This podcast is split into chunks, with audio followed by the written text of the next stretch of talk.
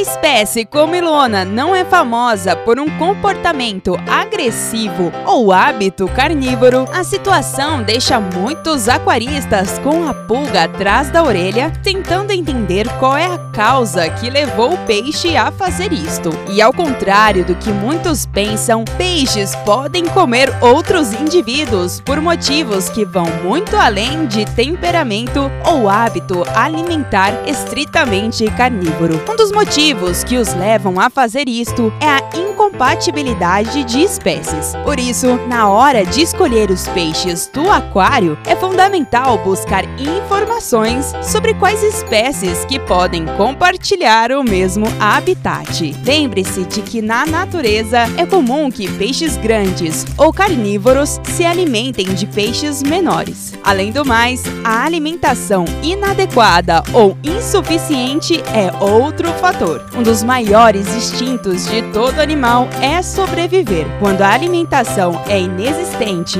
ou escassa, é natural que um peixe coma o outro peixe. Em alguns casos, isso pode custar a vida das espécies menores, mais calmas e indefesas. Isso explica porque tanta gente, quando volta de viagem, se depara com um aquário mais vazio do que estava antes de partir. Caso não possa estar presente para alimentar seus peixes todos os dias, é imprescindível delegar a função para alguém de confiança ou adquirir mecanismos que liberam o alimento aos poucos. Eu sou a Isabela Machado e a gente volta a se falar no próximo Momento Pet.